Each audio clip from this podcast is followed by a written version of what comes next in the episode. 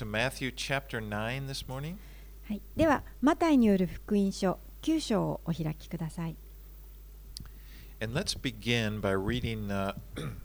verses 1 through 8. マタイによる福音書9章1節から8節をお読みいたします。イエスは船に乗って湖を渡り、自分の町に帰られた。すると見よ、人々が中部の人を床に寝かせたまま身元に運んできた。イエスは彼らの信仰を見て中部の人に、子よ、しっかりしなさい。あなたの罪は許されたと言われた。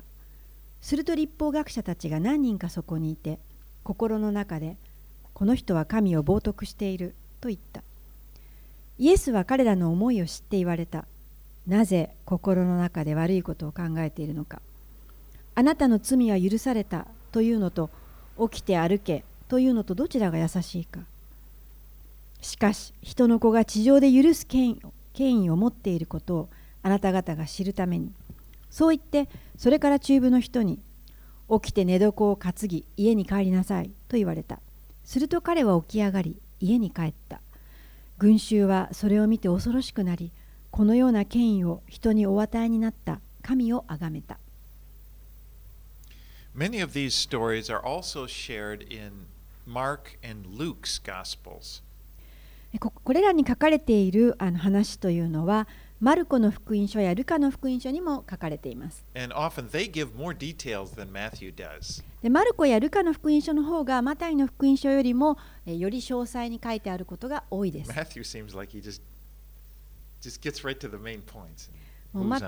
マタイはあのあのメインだけを話してすぐにあの次に進むタイプです。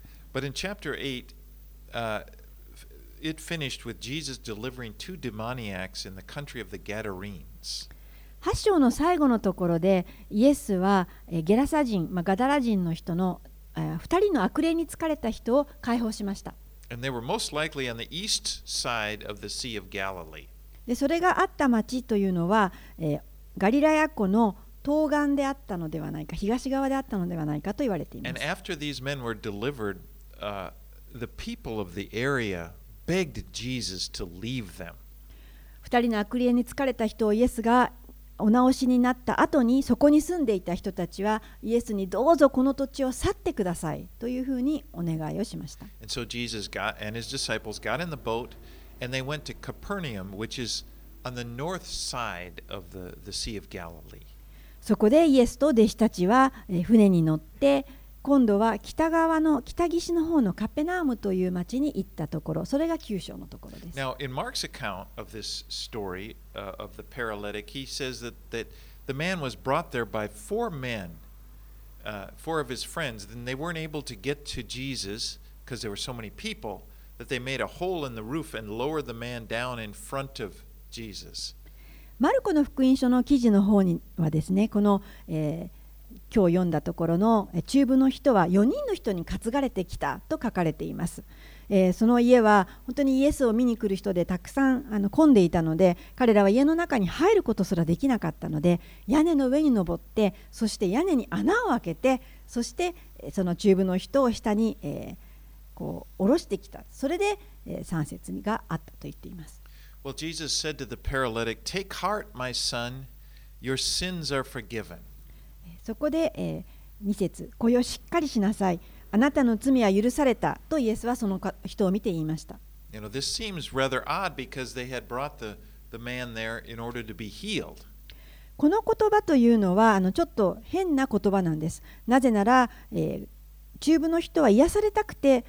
降ろされたのに、あなたの罪は許されたと言われたからです。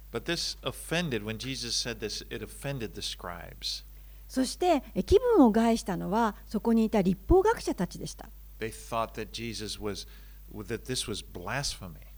彼らはその言葉を聞いて、イエスは神を冒涜していると言ったわけです。彼らは心の中で神お一人のほかに誰が罪を許すことができるだろうか。と思ったのです。Well, Jesus, knowing their thoughts, said, Which is easier, to say your sins are forgiven, or to say, Rise and walk? そしてイエスはこの立法学者たちの心の中の思いを知って4節言われたのです。なぜ心の中で悪いことを考えているのかあなたの罪は許されたというのと起きて歩けというのとどちらが優しいと思うのか You know, so think about it. Which would be easier? 考えてみてください。どっちの方があの簡単だと思いますか I think it would be easier to say, Your sins are forgiven than to say, Rise and walk. 私はあのこういった時にあなたの罪は許されたという方が起きて歩けと命ずるよりはあの簡単だと思います。Because if you if you said rise and walk and the man didn't rise up, you would be open to ridicule. なぜなら、もしあなたが起きて歩けと命じたところで、その男が起きて歩かなかったら、あなたは自分をこの晒し者にあざけら,あざけらわれてしまうわけです。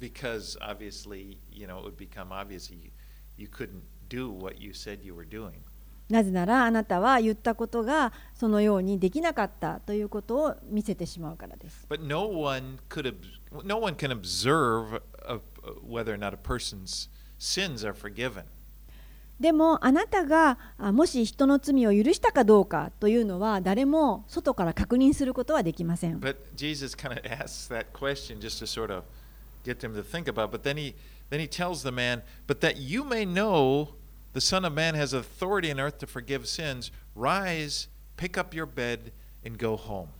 イエス様はわざわざこの話を人々にしてちょっと考えてごらんなさいと。そしてその後で6節。しかし」と言って人の子が地上で罪を許す権威を持っていることをあなた方が知るためにそう言って今度は中部の人に起きて寝床を担ぎ家に帰りなさいと言われたんです。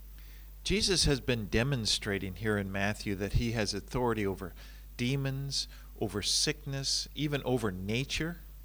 イエス様はこれまでの間、イエス様の権威を人々にいろいろな方法で示してきました。例えば、悪霊を追い出す、悪霊の上にも力がある、そして病気を癒す、そしてまた自然界の上にも力があることを示してきました。And now we see another realm of his authority. He has authority to forgive sins. でも、イエス様はここでさらに新たな領域に神様の権威があることを示したんです。それは、イエスは罪を許す権威を持っておられるということです。So, this authority to forgive sins on earth was an extension of his authority in the kingdom of heaven. このイエス様が持っておられる罪を許す権威というのはイエス様が天の、えー国において持っておられるその権威それがこの及んで、えーこの地上において見せることができているんです。Now, the people watching this, they, they heard what Jesus said and they watched this paralytic just get up and take his mat. And it said they were afraid.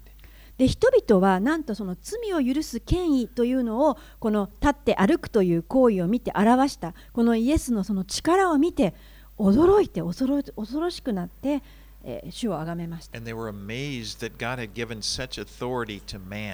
もう神が.人にこのような権威をお与えになったのだということをそのことに驚きそして神をあがめました All right, let's read verse 9. ではえ9節をお読みいたしますイエスはそこから進んでいきマタイという人が酒税所に座っているのを見て私についてきなさいと言われたすると彼は立ち上がってイエスに従った Mark and Luke give more, uh, talk more about Matthew than Matthew, who's writing this gospel, does about himself. ここもですねまたマルコによる福音書やルカによる福音書の方が詳しく書いてあるんですけれどもこれはこのマタイの福音書を書いている自分自身のマタイのことです I mean. この9節に出てくるマタイというのはこれを書いている人ですけれども酒税人でした that meant he was a representative of the Roman government, and he was given this job of collecting taxes from the people. この酒税人というのはえーローマ政府によって、えーのその下で働いていた人でこの土地にある人々から税を取り立てる人でした I mean, 彼もあこの土地との人と同じくユダヤ人だったんですけれども.でもローマ政府のために働いていたわけです。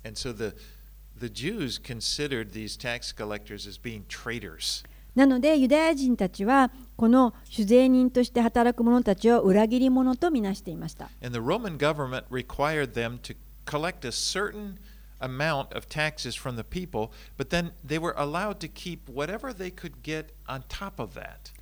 ローマ政府はこの酒税人を用いて人々から必要な税金を取り立てていたんですけれどもでも同時にえーどのようなお金をいくらでも上乗せして自分の儲けとしていいというふうにもしてあげていました。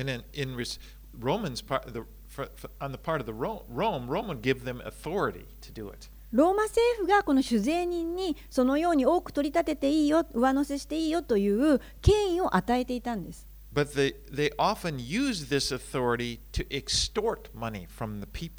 そしてその権威を持った主税人たちは、ま、それを使って、ま、多めに取り立てていたりしたわけです。だから同じ民族の人たちから嫌われるのはわかると思います。Well, マタイは罪人です。そしてイエスはそのような罪人を救いに来られました。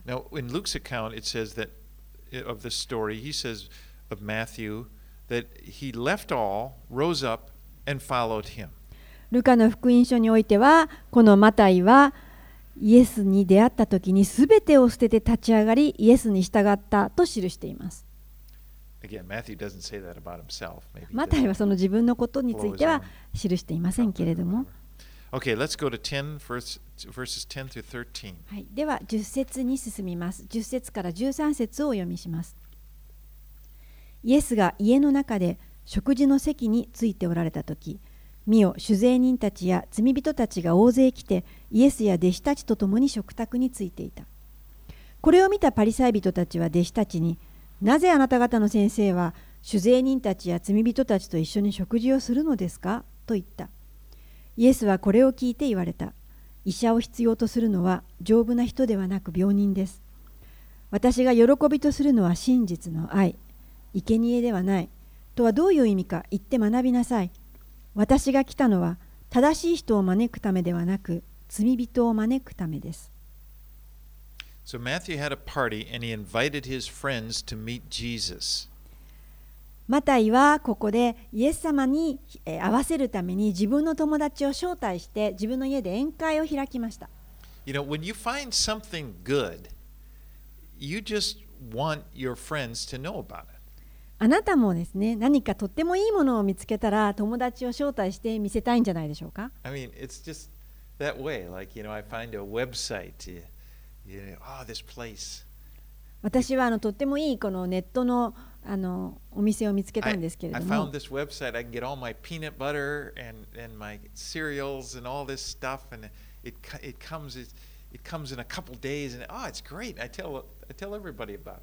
私が大好きなこのアメリカのピーナッツバターだとか シリアルだとかそういったものが すぐにオーダーできるそういったオンラインショップを見つけたんです。なのでもう友達みんなに伝えました。もうそれはもう自然に湧き出てきたんですね。どうしても伝えたい。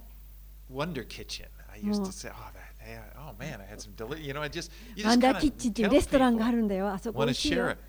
Well, ねそんな風にあのつい知らせてしまいます really, that is what that's the best motivation for evangelism. それこそがあの正しい動機ですね伝道です It's just simply you want people to know about Jesus. Jesus is it, it's great. You you know you need to meet him. もうただイエス様は素晴らしい方こんな素晴らしい方にあったんですということをもう伝えたくなって伝えてしまうそれが伝道です。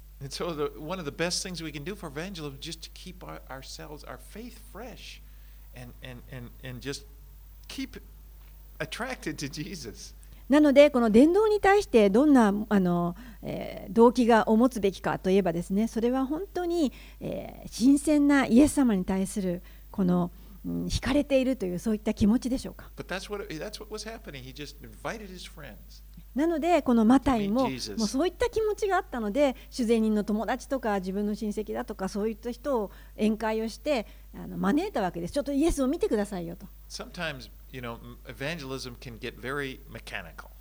時に伝道というのはなんか方法論に走ってしまいがちです.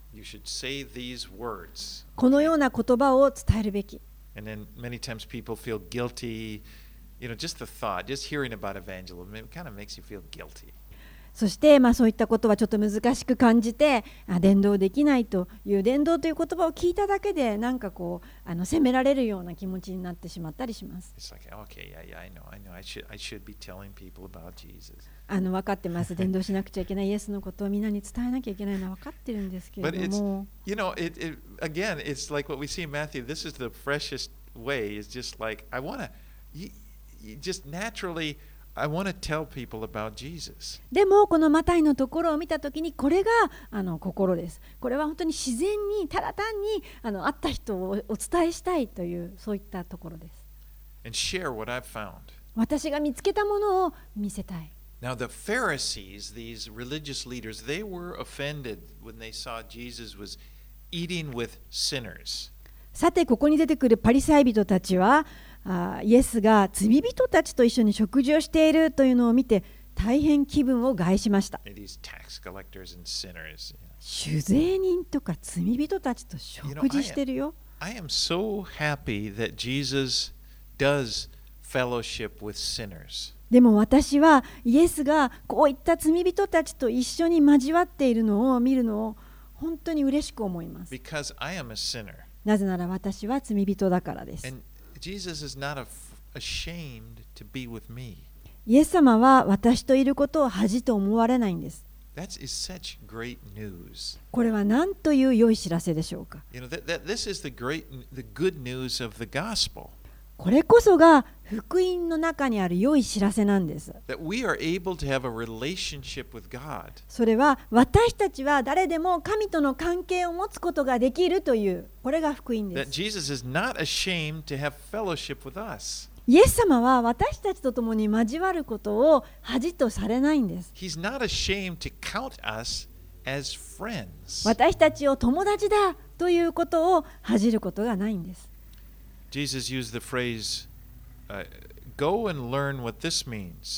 イエス様は13節でどういう意味か言って学びなさいという言い方をされています。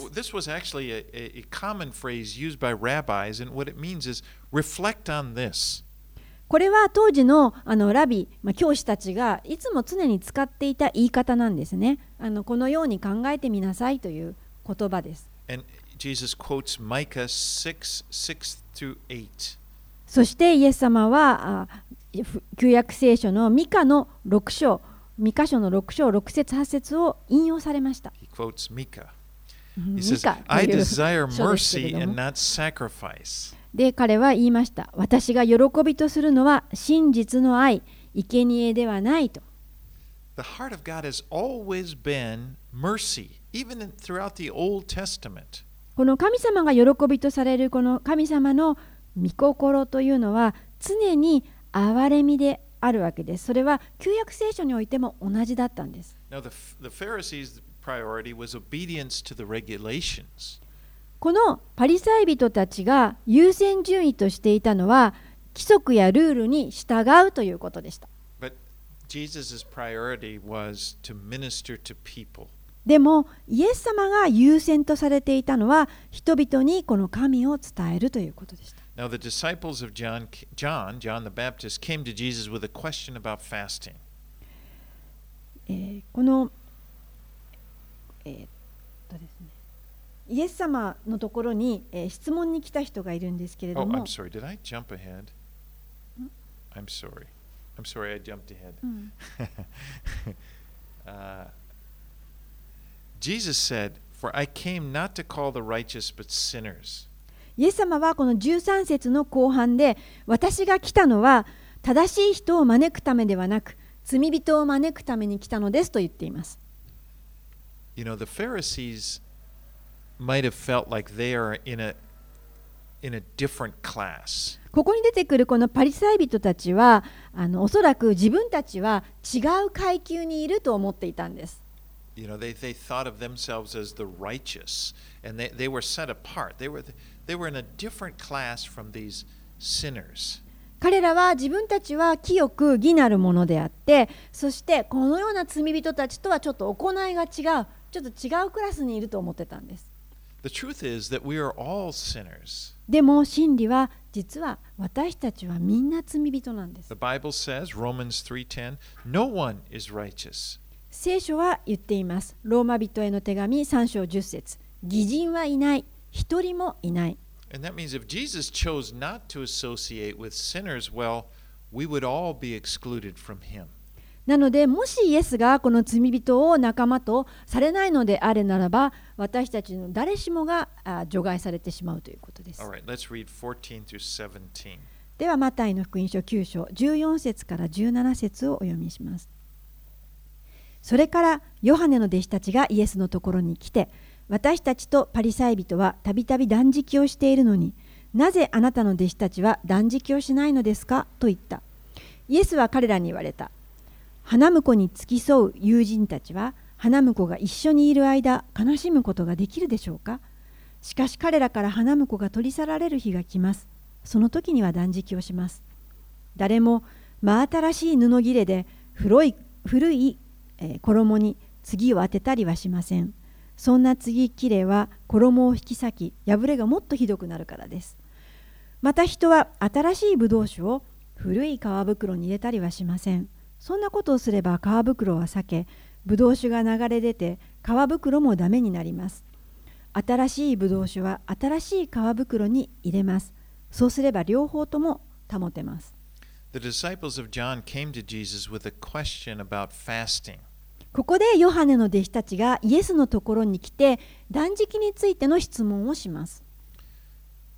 Now, these were John the Baptist disciples. まあ、このヨハネの弟子というのはバプテスマのヨハネの弟子です。Now, the Pharisees, they would also fast twice a week, every third and fifth day, as well as on the Day of Atonement. パリサイ人たちというのはあの常に断食をしていました、まあ、週に2日、まあ、3日目と5日目ですね。あと食材の日にも断食を行っていました。So, John the Baptist's disciples also fasted regularly, but it said that disciples of Jesus didn't. そしてまたヨハネの弟子たちもバプテスマのヨハネの弟子たちも定期的に、えーこの断食というものを行っていましたがイエスの弟子たちはしてなかったんです There is no requirement, actually, in the New Testament to fast. 新約聖書においては別に断食はあの規規則でも何でもありません But it's not a requirement, but it, it is taught as it, it is something that is good to do. 別にこの必須項目でも何でもないんですけれどもしかし良いものではあると書かれています Do you see the difference? It's not like it's not prescribed like every third and fifth day like the Pharisees did, but but it's shown like for example in, in, in chapter six, uh, where was it? Sixteen, Jesus says, when you fast, indicating that fasting should, you know, is, is a part of, of the Christian life. このパリサイ人たちのように何日目と何日目に行いなさいとかそんなことは一切、えー書いてはいないんですけれどもしかしあのマタイの福音書の6章の16節にもありますがイエス様は、まあ、正しい態度を持って断食するのは良いことですよと言っています。イエス様はあなた方が断食をするときには人に見せるために行わないようにしなさいというふうに言いました Yeah, d- don't make a show of it. He says, don't try to act like Jesus taught. Don't try to act like you're suffering so that others will be impressed by how spiritual you are. 断食をするときには人に見せるために行うのではないそれはどういうことかというと何かあなたはこの断食をしていることによって顔をやつしてなんかすごく霊的な人に自分を見せるよようとして何かこう人に感銘を受けさせようとするようなそういったことのために断食をしてはいけない So Jesus didn't didn't say not to fast, but he said when you fast, have the right attitude. ですからイエス様は断食をするなとは命じておられませんそうではなくて断食をするときには正しいえーやり方をしなさいと書いてあります Because actually fasting is a, is a can be a very good thing. God can use it to teach us, to train us. まあ、このうん断食を通して神様は私たちをこの訓練したり教えたりあのしてくださることができます。これはあの自己否定の一つの形です。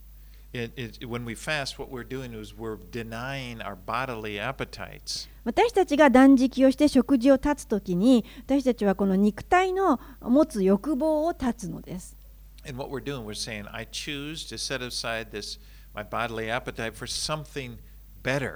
それはどういうことかというと、この食べないことによって、私はこの肉の欲を避けます。それよりも、もっとより良いものに心を向けますという。私はちょっと自分の体を無視して、私の霊を強めたいという、そういった現れです。Now, fasting was often done during times of mourning.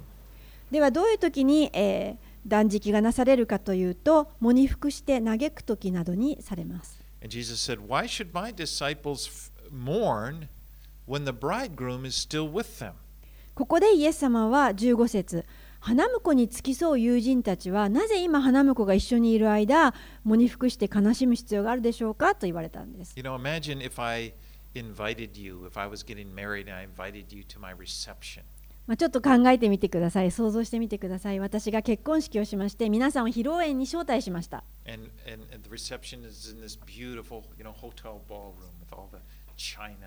もう立派なあのホテルの部屋で、高級ホテルの中に皆さんを、えー、招待し、そのテーブルにはもう美しい食器が並んでいます。フルコースのメニューが皆さんのところに、えー、届けられます。そして私が花婿としてやってくるとあなたは何にも手をつけていません uh. え何かなんで食べないの断食してい What ま a, す、what a drag that would be. ね、そんな人いたらどうでし You ょ know, there is a time for asceticism, うそれはもちろんですねあの禁欲主義というか、まあ、そういうふうに食べない時もあるでしょう but a wedding feast is not that time. It's a time of celebration. でもあの食べられない時もあるでしょうけれども披露宴というのはお祝いする時じゃありませんか？イエス様は花婿として彼らと共に一緒におられたんです。それは一緒に喜ぶ時でした。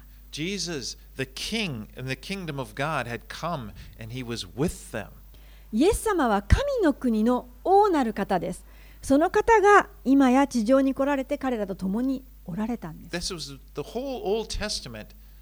pointed forward to this moment, to this time. 彼らの学んでいたすべての立法やそういった旧約聖書の教えはその目的はすべてこのお方イエスを指し示しているんです Jesus, the one who was the fulfillment of the law, was right there. そして He, he you know,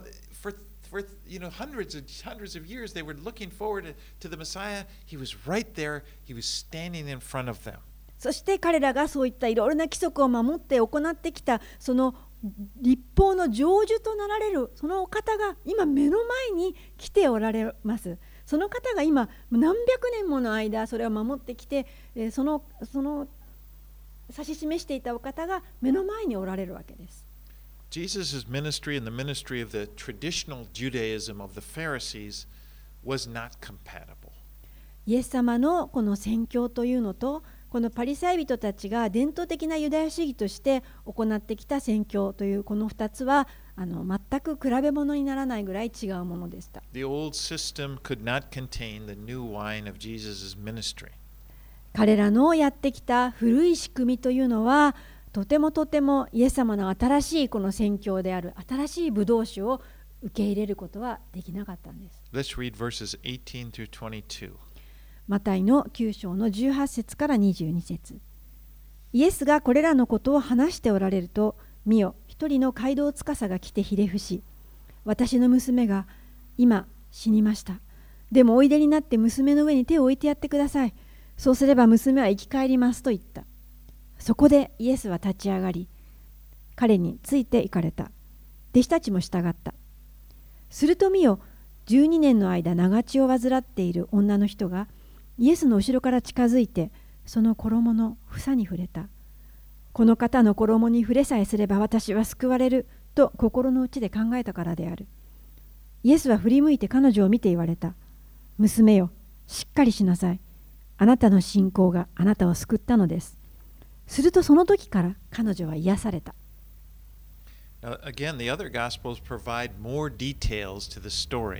ここについての話も他の福音書の方が詳しく記されています。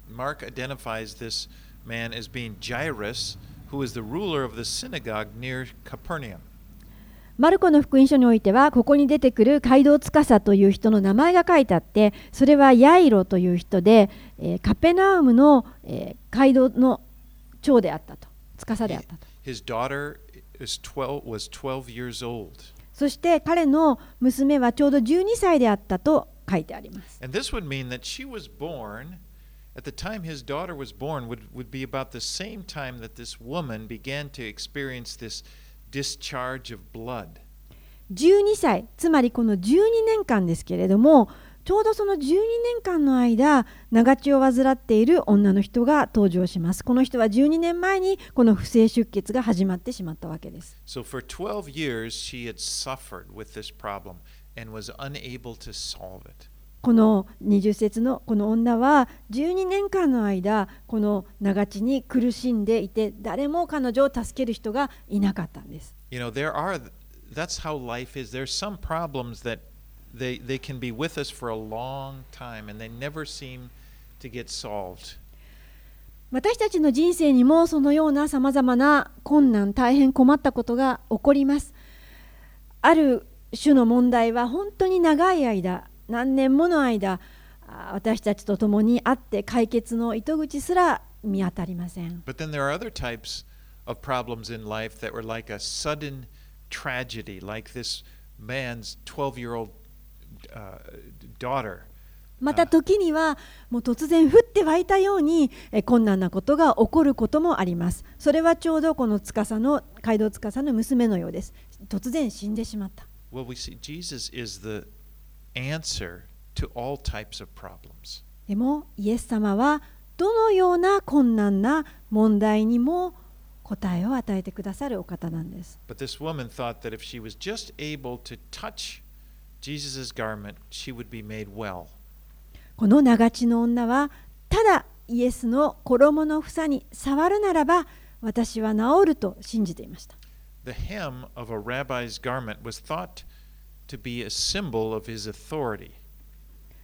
この教師たちの着ていた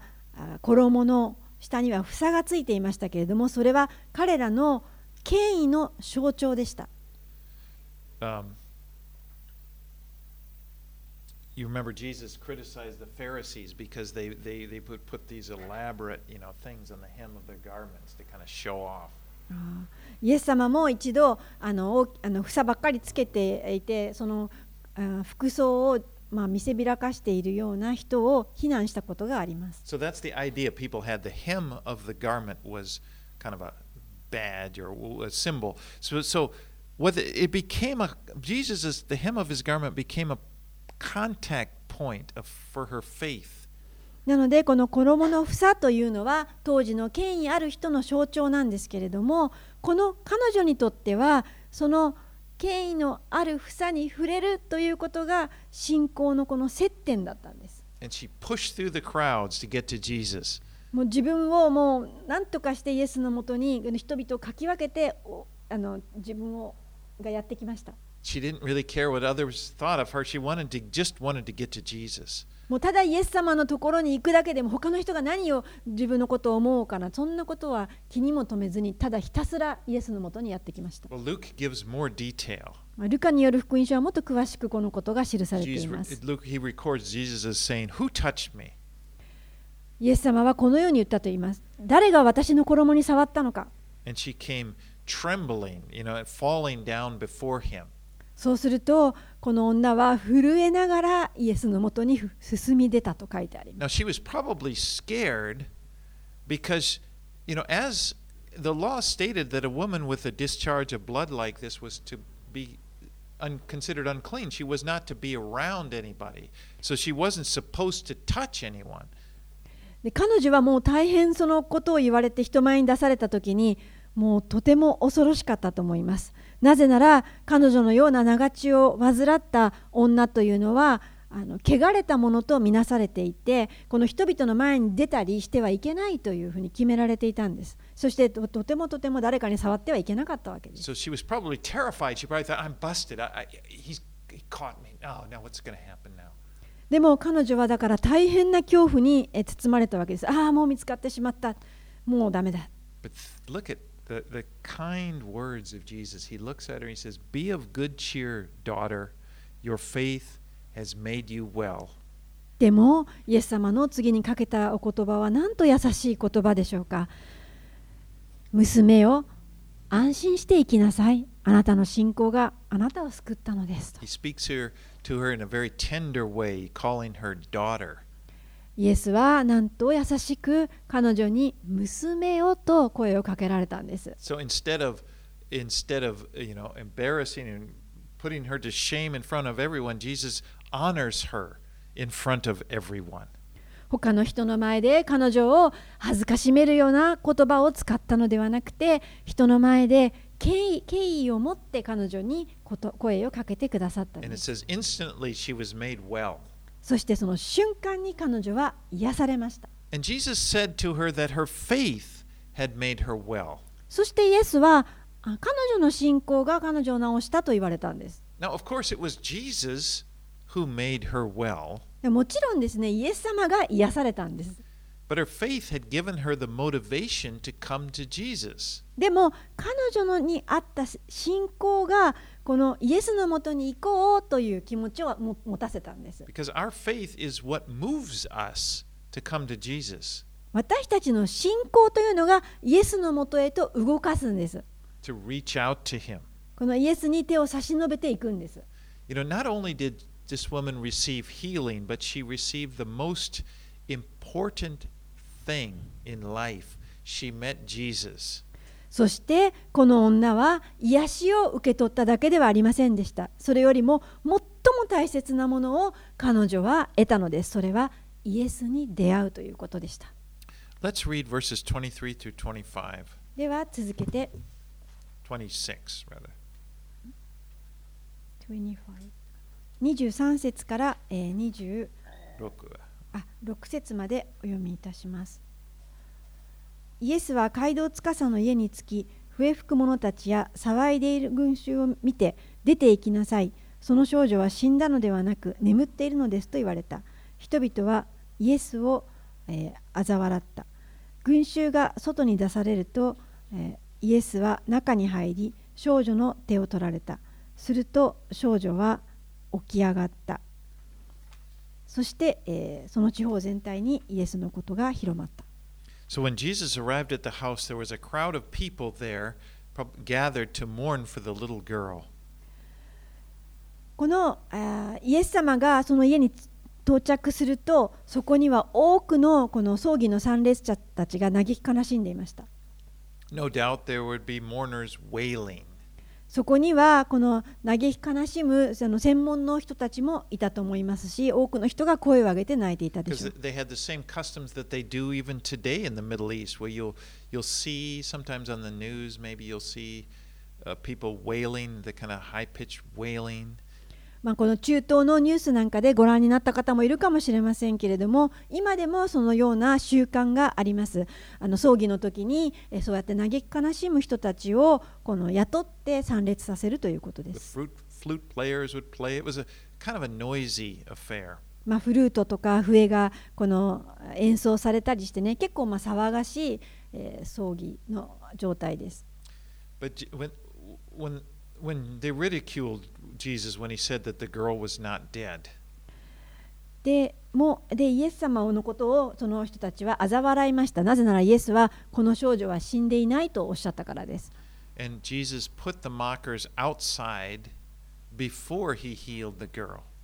イエス様はこの少女を癒される前にまずイエスをあざける者たちを皆外に出しました Now, Luke tells us that Jesus took Peter, James, and John and the girl's parents with him, but he wouldn't allow anyone else to enter the house. ルカの福音書の方においてはこのイエスはこの時にペテロとヨハネとヤコブというこの3人の弟子とそれからえーこの少女の両親だけを家の中に残してそれ以外はお家の中に入れなかったと書いてあります And Jesus took the little girl by the hand, and Luke says that he said to her, Child, arise. And the little girl arose. そしてイエス様はこの少女の手を取ってこのルカの福音書においてはこ声を立ちなさいと声をかけましたそうするとこの少女は立ち上がりました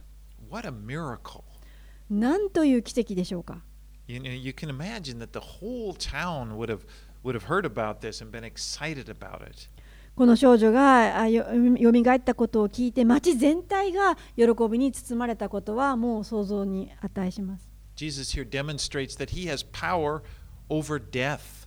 イエス様はここで死の上にもご自身の力が及んでいるということをはっきりとお示しになりました。So、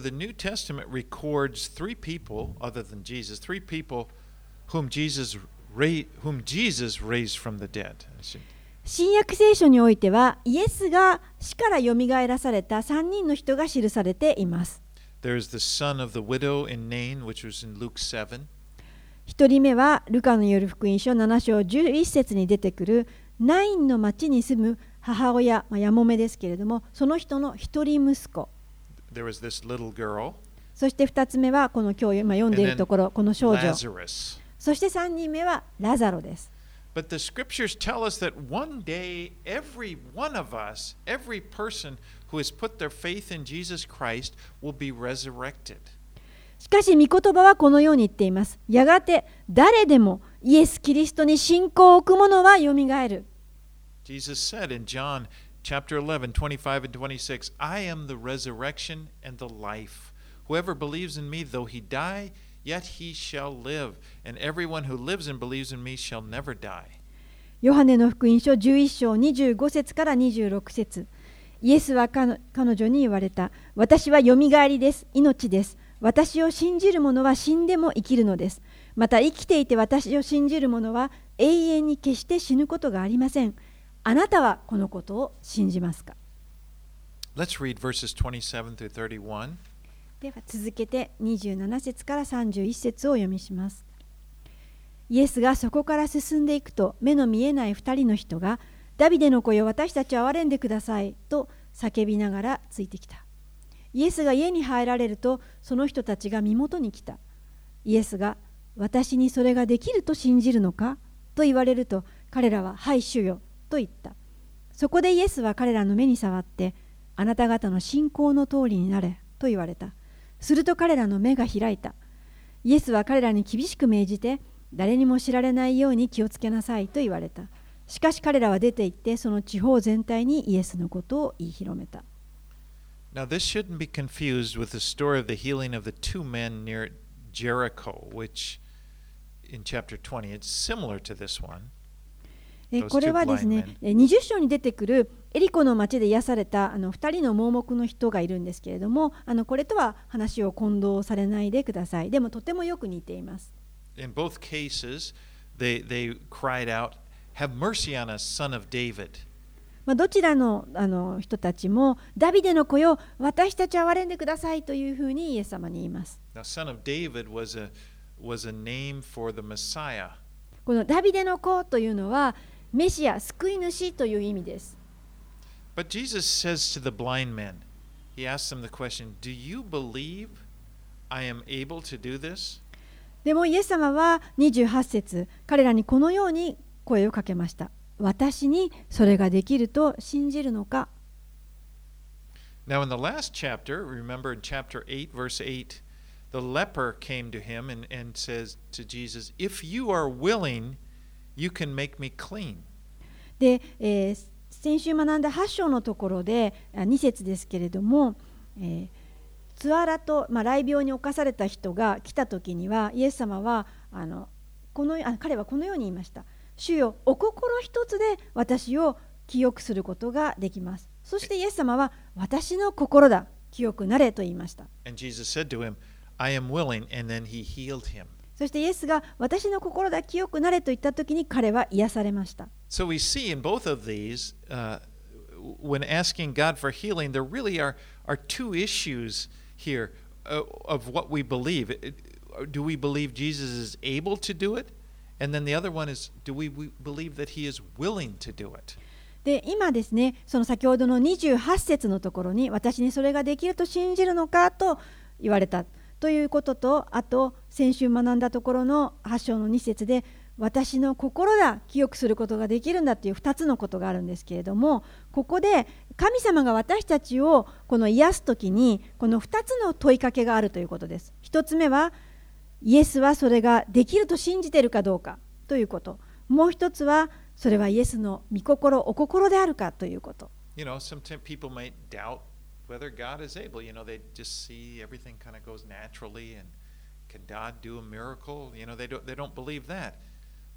あ,のある人たちはあの、まあ、神様は、えー、そういった優しい心を持っていたとしても実際には癒すことができないんじゃないかと思っている人もいるわけです。But other people may believe, you know, we could also have this case where we think, yeah, of course, Jesus can do anything,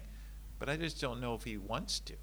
でまた別のケースにおいてはその逆でですね、えー神様は癒すことができる何でもできると信じているんですけれどもでも私のことを癒したいというお心御心を持っておられるかはわからないということがあります。So Jesus says to them,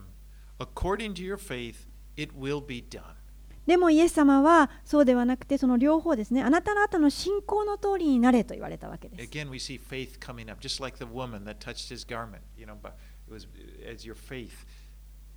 ですからここで信仰というのが大切になってくるわけです。先ほどの長地の女がなんとか自分の力で手を伸ばしてこの衣の房に触ろうとしました。その部分です。Now we see here plays an important part in what God does in our lives. ですからこの私たちのあの中に神様がいろいろなことをなしてくださいますけれども私たちの信仰というのもその中で大切な重要な部分を占めているということです。Now, i- if you read the Bible, one thing you'll notice there are two things, really, maybe more, but there are two things especially that God responds to faith and humility. そしてですね神様が私たちにこの答えてくださる、まあ、癒してくださるとかそういったあの奇跡をなしてくださるときにあの見ることができるまた別の2つのことがあります。それは信仰と謙遜です。You know, we see, um, we see you see men or women in the Bible that, that humble themselves. You know, they're, they're maybe really bad, but then they, they go through this change of heart. They humble themselves before the Lord, and the, we see the Lord responding to that.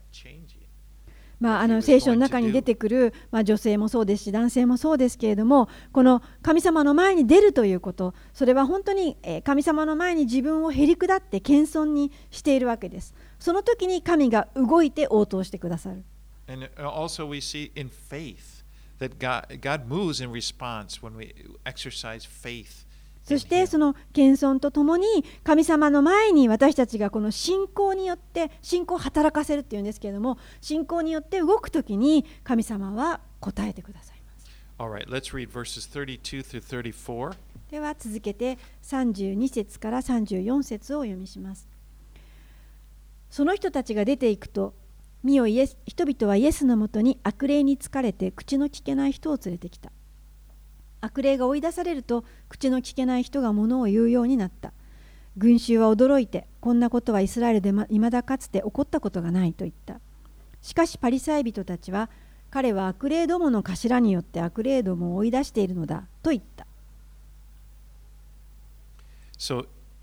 in this case, the man's dumbness was because of the demon that was inside of him. えーこのところで口の聞けない人というのが出てきますけれどもこれは悪霊のせいであったと書いてあります Now, course, case, case. もちろんですねえー常に悪霊がそういったあの病をもたらすということではありませんけれども、まあ、こういったこともあります But when Jesus cast out the demon, the man spoke. そしてイエスはあの彼についていた悪霊を追い出したら彼は話せるようになりました And this demonstrated Jesus had complete authority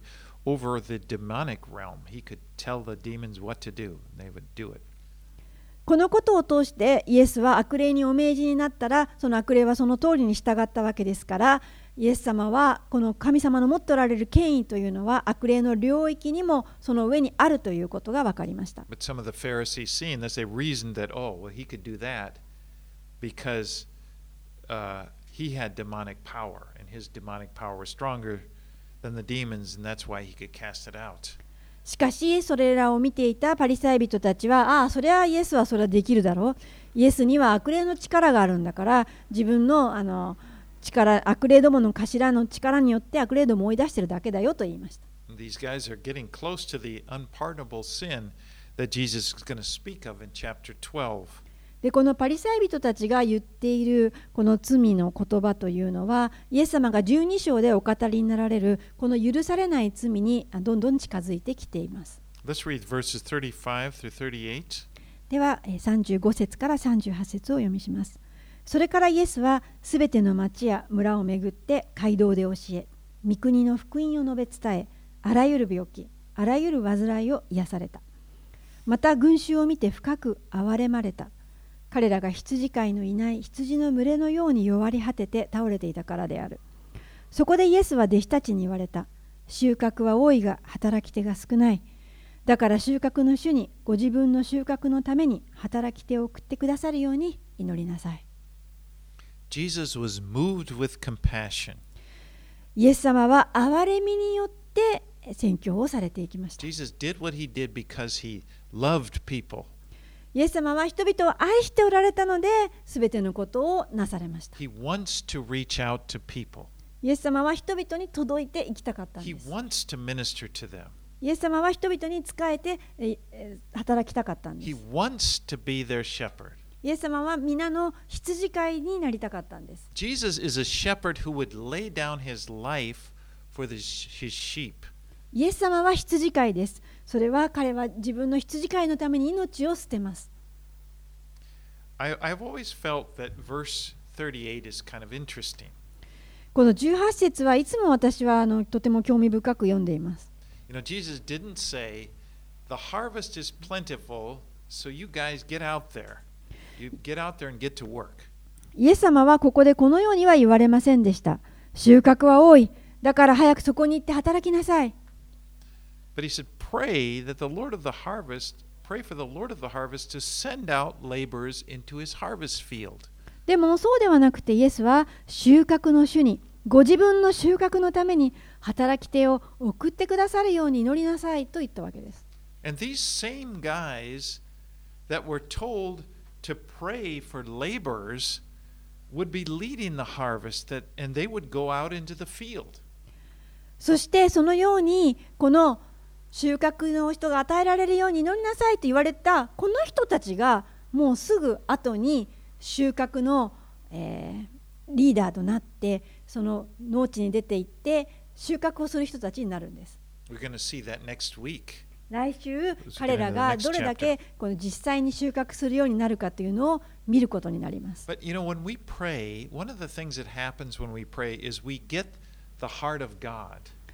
つまり私たちが祈るときに私たちは神の心、御心をいただくのです。This is one of the most important things I, I believe about prayer. 私はこれが祈りの中において最も重要なことだと思っています。You know, as we pray,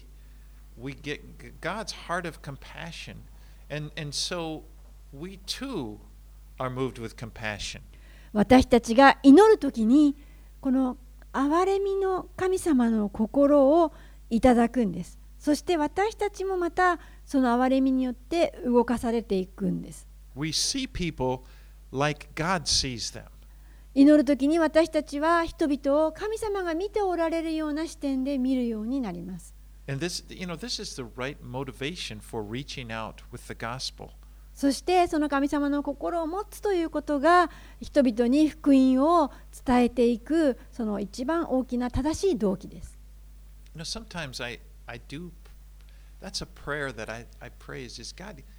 give me, let me see people like you see them. 私たちがよく祈るのはどうぞ神様あなたが人々を見ておられるその視点を私に私にくださいあなたが見ているように人々を見させてくださいと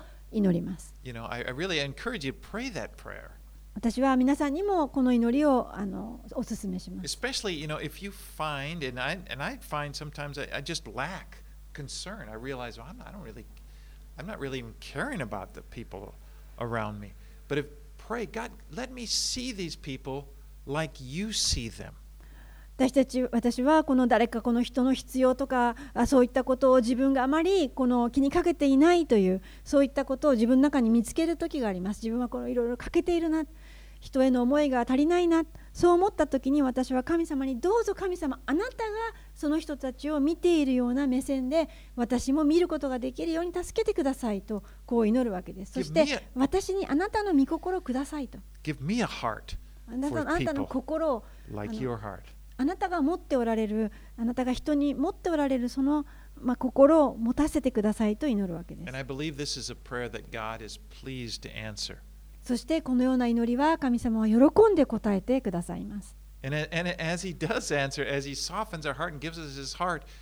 it just causes us to want to pray more for people. そしてこうやって祈っていくときにこの私たちは神様の目線を持って人を見ることができるようになっていきます。そうするとまたさらに祈りたくなるわけです。それは本当にこの雪玉が転がるようにどんどんどんどん大きくなっていきます。そして本当に神様の愛に満ちた人となることがでます。Okay. お祈りします。Father, I just want to pray that right now for myself, for each of my brothers and sisters, 天のお父さん今私は祈ります自分のためにそしてここにおられる兄弟姉妹のためにも please give us your heart for people. あなたの御心を私たちにください Help us to see people like you see them. 私たちがあなたが人々を見ておられるように人々を見ることができますように.